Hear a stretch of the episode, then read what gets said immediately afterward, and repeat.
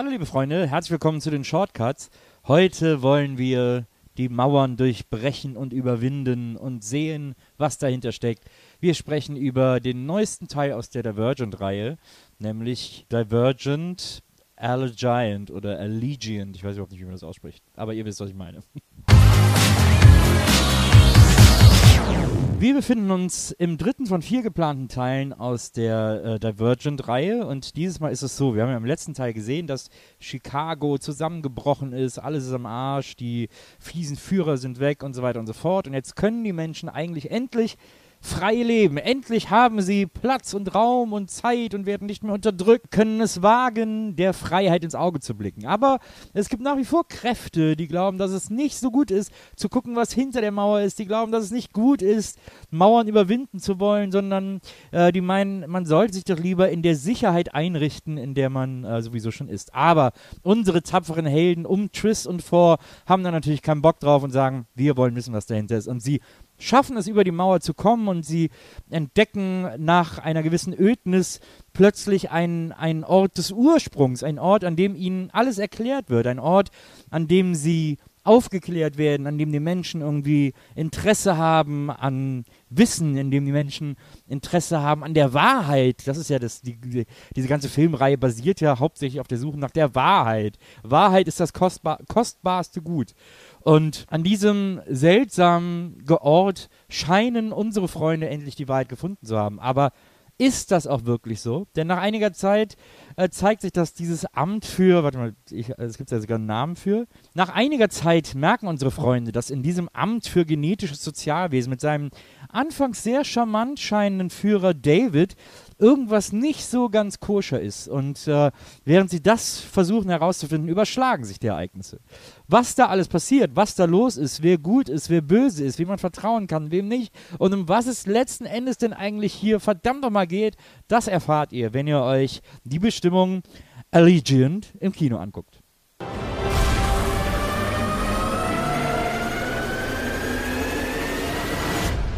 Habt keine Angst, ihr seid jetzt in Sicherheit. So, das ist ja mittlerweile, äh, es vergeht ja mittlerweile eigentlich keine Woche, ohne dass eine weitere Jugendbuchreihe in Kino plötzlich verfilmt auftaucht. Äh, die Zukunft ist immer scheiße in diesen Filmen und wir sind alle kurz vom Untergang und die Menschheit ist in komische Gruppen aufgeteilt. Das war ja schon bei äh, Mockingjay so und, und Divergent macht da keine Ausnahme. Auch da geht es darum, dass die Menschen in gut und schlecht, in nützlich und unnütz äh, unterteilt werden. Es gibt natürlich bei diesen ganzen äh, entworfenen Szenarien, Dystopien auch immer leichte Geschmäcker und Anklänge vom Dritten Reich oder von anderen totalitären Systemen. Das ist ja gewollt, diese Anspielung. Das ist ja die, das ist ja das, was die Härte ausmacht. Und es geht ja dann meistens um Heldinnen, die es schaffen, aus diesem Kreislauf von oder aus diesem Trott zu entkommen und irgendwie äh, die Menschen aufzuwecken und dazu zu bringen, wirklich frei zu leben. Bei Divergent ist das ähnlich. Ich äh, hatte ja auch den äh, letzten Teil schon äh, gesehen und hier besprochen und fand den okay. Das, der hatte ein paar spannende Momente, das war irgendwie okay erzählt. Wenn ich aber über den jetzigen Teil spreche, ähm, in dem überraschend sogar Jeff Daniels auftaucht, ein Schauspieler, den ich total gerne mag, die Tatsache, dass der mitspielt, ist das Beste an dem Film. Ich glaube, ich muss einfach mit der Sprache rausrücken. Es nützt nichts. Ich kann da jetzt nicht groß rumlavieren. Ich kann es versuchen, aber das bringt uns allen nicht. Deswegen, äh, Leute, der Film ist wirklich super krass schlecht. Ich bin ja jemand, der sich, der sich einen Film anguckt und sagt, so, ich will, ich will irgendwas Besonderes an dem Film entdecken. Ich will wissen, was an dem Film toll ist, was an dem Film einzigartig ist, was ich so noch nicht gesehen habe. Ich will die Idee des Films, eine Idee finden in dem Film, die mir gefällt oder versuchen irgendwie das aus dem Film rauszufiltern, was irgendwie gut ist. Und bei dem Film habe ich, ich habe mich wirklich bemüht, aber ich habe nichts gefunden. Das ist ein Quark, das könnt ihr euch nicht vorstellen. Ich, also ich weiß überhaupt nicht, wo ich anfangen soll. Diese ganze Welt, die die da entwerfen, ist so käsig erzählt und irgendwie von so einer, ich fand das ja im letzten Teil noch irgendwie ganz cool mit der Mauer, das war auch so eine DDR-Parallele, die da irgendwie erzählt wurde, ganz komisch, aber das war irgendwie ganz cool. Und jetzt, wo die über die Mauer sind, wird es sofort langweilig, weil dahinter ist auch nichts. Es ist so mega uninteressant, sich das alles anzugucken. Der Film, die Spannungskurve von dem Film geht so, Und das ist nicht mal das Schlimmste. ich kann auch damit leben, dass ein Film keine Höhepunkte hat, dass er so vor sich hin plätschert. Ist ja alles okay. Da ist alles so egal. Alles ist vollkommen Wurst. Und alles ist irgendwie so, alles passiert so den Hauptdarstellern. Da ist keine Aktion, da ist nichts, dass die mal irgendwie Sachen in die Hand nehmen oder dass, dass die Sachen äh, verändern wollen oder, oder Sachen vorantreiben wollen, sondern denen passiert alles in diesem Film. Willkommen.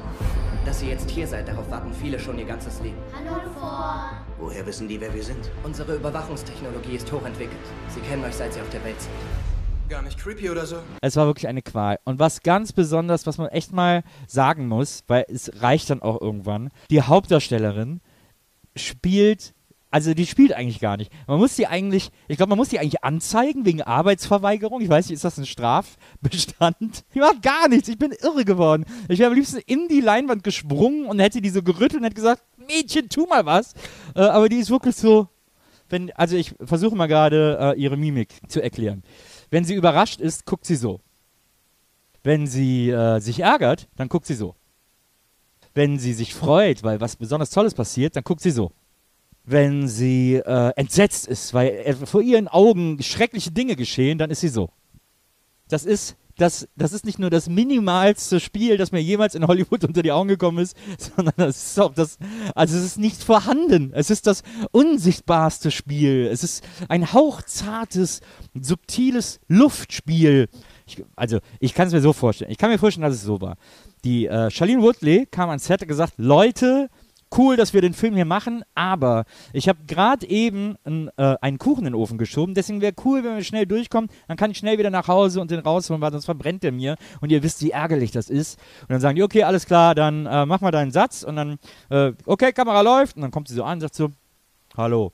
Okay, super, Charlene. Wow. Ey, du hast es auf den Punkt. Klasse, alles klar. Okay, danke, ich gehe den Kuchen aus dem Ofen holen. Tschüss, bis morgen. Jo, bis, macht's gut, bis morgen. Peace. Dazu kommt aber, dass mich wahrscheinlich das geniale Drehbuch abgelenkt hat davon, das äh, Genius des Schauspiels zu erkennen. Denn auch das Buch schlägt Wolten und das ist auch so toll inszeniert. Dann müssen die irgendwas abschießen, dann steht im Gebüsch ein Panzer.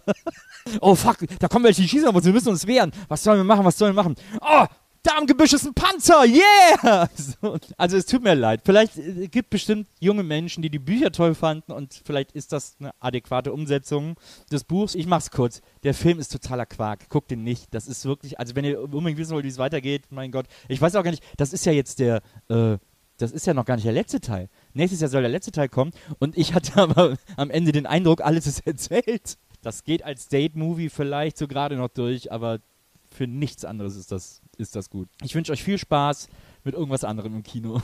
Sorry, bis zum nächsten Mal. Abonnieren nicht vergessen. Peace.